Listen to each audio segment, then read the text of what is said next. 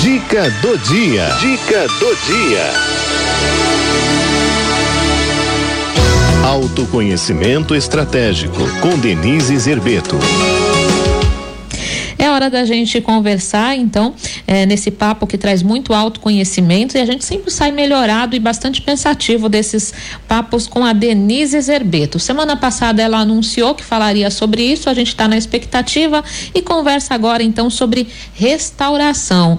É isso, Denise? Boa tarde. Boa tarde, Cleide. Tudo, Tudo bom, Florzinha? Graças a Deus. E você? Tudo ótimo também. Isso mesmo, né? Vamos falar sobre restauração. Você já ouviu falar de uma cerimônia dos japoneses, Cleide, chamada cerimônia do chá? Já, já ouvi falar. Que é toda cheia de simbologia, né? Uhum. Tem é, cheia de ritual, cheia de significado, né? Sim. Cada coisa, cada gesto até, tudo aquilo tem um porquê, né? E tem uma técnica desse, dos japoneses, né, chamada kintsugi, me perdoem aí se eu não estiver pronunciando corretamente, mas que é muito bonita porque o que, que os japoneses fazem? se você, de repente, na cerimônia do chá, acaba sem querer deixando cair e quebrar uma peça de louça, dessa louça tão especial, né, dessa cerimônia, Sim. o que que eles fazem? Ao invés de eles pegarem os pedaços e simplesmente descartarem, ou fazer o que a gente faz em casa, né, pegar aquela super cola que fica na geladeira, né, Sim. e colar lá o cabo do negócio, né? O que que eles fazem? Eles restauram essa peça de louça usando ouro. Ouro? É. Então, se você é, tiver a oportunidade de ver uma peça dessas restaurada, você vai ver um como se fossem veias, sabe, Cleide? Douradas uhum. no meio daquela louça. Eu acho que eu já vi, mas eu nunca, é. tinha, nunca tinha percebido que, que seria é. uma restauração com ouro. Uma restauração com ouro. E aí, veja só, uma, uma peça que, apesar de que a louça, né, às vezes ela não é tão igual assim, mas uhum. uma peça que teoricamente seria igual a centenas de outras, ela se torna única, né? Porque nós nunca vamos conseguir quebrar uma louça igualzinho uhum. duas vezes, né? Sim. Então, é, essa, essa queda, né, essa quebra da peça e essa restauração em ouro acaba tornando aquela peça que se quebrou única e especial. Porque nunca mais, nunca haverá duas iguais, uhum. né? E isso também é cheio de significado. Eu estava vendo na, na, televisão uma reportagem, Cleide, sobre a quantidade de pessoas que tiveram infarto do coração infarto tem que ser do coração, né? Sim. É, né? Por causa de questões de pandemia. Né, porque ficaram muito preocupadas, algumas perderam o emprego, outras perderam a casa, enfim, né, foi, foram cargas emocionais muito densas que algumas pessoas precisaram passar e ainda estão passando, né? Uhum. E o que eu queria dizer hoje é que essas cargas todas, Cleide, elas deixam marcas. Né? Não adianta a gente achar que a pandemia vai acabar e tudo voltará a ser como era antes.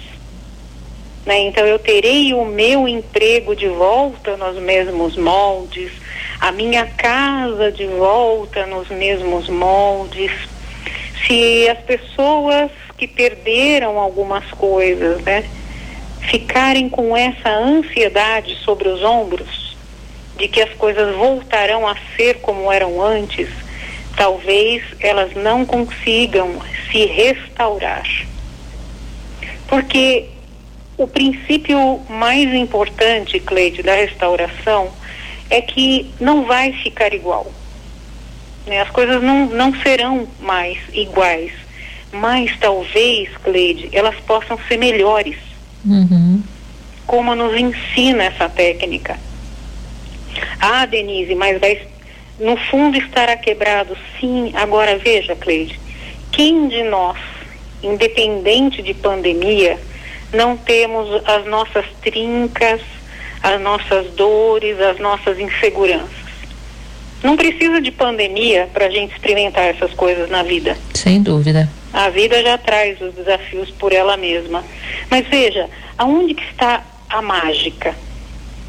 Em você olhar para aqueles pedaços e você juntá-los de uma maneira que aquilo se torne um algo a mais na sua vida. Eu passei por isso. Eu lutei contra um câncer e venci. Eu lutei contra a minha eh, necessidade de, contra a minha vontade de deixar a minha faculdade, por exemplo, ou a minha vontade, enfim. Né? Se eu não estiver encontrando ou um outro trabalho nos mesmos moldes daquele que eu tinha, como que eu posso me reinventar e dar beleza para essa história de perdas e sofrimentos? tornar-me uma pessoa única novamente e melhor do que aquilo que eu fui. Porque veja, Cleide, nós não temos opção de não continuar, você concorda? Sim. Né, nós ficamos, infelizmente, algumas pessoas foram lá, né, para o plano de Deus. Nós estamos aqui, que também é um plano de Deus. E nós precisamos com, mas, além de restaurarmos a nós mesmos, né, Cleide, nós temos uma sociedade aí para ser restaurada também. Eu estava vendo também um no, no noticiário falando que num determinado estado aí do Brasil, as crianças voltaram para casa novamente. Né? Tiveram acho que só uma semana de aula presencial. Uhum. Quantos desafios vão vir por essas crianças? Enfim, tem muita coisa minha querida Cleide, para ser restaurada. E a primeira coisa que é preciso ser feito é aceitar, Cleide, que as coisas não serão mais como elas foram. Uhum. Que as mudanças que toda essa problemática trouxe são muito profundas. Mas que isso não significa que está tudo acabado, terminado, é, pronto para ir para o lixo. Que outras coisas eu posso olhar, olha, olhar para mim, né? Uhum. Eu posso olhar para mim, que outras coisas eu posso encontrar que eu não enxergava antes? Que outras competências, sabe por quê? Às vezes a gente passa muitos anos, Cleide, num trabalho só uhum. e numa determinada rotina. Né? Isso, por, tem, tem alguns tipos de seres humanos que precisam muito de rotina. Uhum. E uma das coisas que mais me preocupava quando começou a pandemia era exatamente esse tipo de pessoa que tem muito nas empresas que eu atendo. Pessoas que precisam muito de rotina, porque a, elas encontram segurança na rotina. Perfeito. Quando veio a pandemia, difícil a pessoa que não, não teve algum tipo de, de modificação na própria rotina. Né? Aliás, muitas das empresas onde eu trabalho, é, para as quais eu presto consultoria, as pessoas tiveram um aumento, Cleide, de demanda por hum. estarem trabalhando em casa. Com certeza. Né? Muita gente fala, nossa, eu estou trabalhando o dobro, tá, trabalhando o triplo. Ok, mas será que sua energia né, é, é suficiente para tudo isso? Então a rotina foi quebrada. Houve todo um processo de adaptação a essa nova rotina. Mas veja, Cleide, nós estamos passando por esse processo novamente. Você concorda comigo? Sim. Porque primeiro estávamos super confinados. Agora vem a vacina, que a gente não pode vacilar, porque tem a variante Delta aí no ar também, né? Uhum. Não é para sair fazendo mil festas, né? Mas a, nós estamos voltando. Então, tínhamos uma rotina, criamos outra, agora vamos ter outra. E, Cleide, é, isso pode ser extremamente positivo na vida da gente. Uhum. Na medida em que nós nos olhemos a cada momento que vem chegando com todos os desafios e acabamos descobrindo algo sobre nós que nós não sabíamos. Né? Então, quando eu tiro uma pessoa da rotina, eu posso colocá-la durante um tempo num processo de sofrimento, de sensação de insegurança, mas nessa de se reinventar, ela pode inclusive perceber que depois dessa problemática toda, ela acabou se, se tornando uma pessoa mais feliz e mais realizada do que ela era antes. Denise, eu estou pensando aqui, não é quantas pessoas tiveram perdas, não é, durante essa pandemia, antes da pandemia também. Tem pessoas que têm perdas na vida e não conseguem mais, não é, se restaurar, não é, se sentem literalmente quebradas, não é, emocionalmente falando, não se enxergam mais como uma pessoa com potencial, não é, para reconstruir a vida, reconstruir o seu interior, não é? Eu fico pensando, por onde que a gente começa a juntar esses cacos, não é? Qual é qual seria esse primeiro passo, Denise? Olha, Cleide, tem uma magiquinha que serve para qualquer recomeço. Primeira coisa é aceitar que um ciclo se encerrou, minha linda. Quando a gente fica agarrando naquele trem que já era para ter ido, sabe?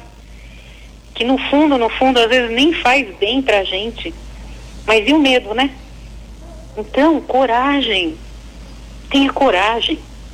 Aceite que aquilo não é mais para você, ou que aquilo mudou, ou que aquela pessoa se foi e você vai se encontrar com ela novamente, com a graça de Deus, mas não nesse plano.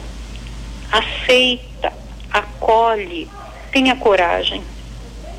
É, olhe para si mesmo, se perdoe, se acolha se ame e aceite. Né? Quando a gente entra num ciclo de revolta, Cleide, uhum. sabe aquela coisa? A volta que fica uhum.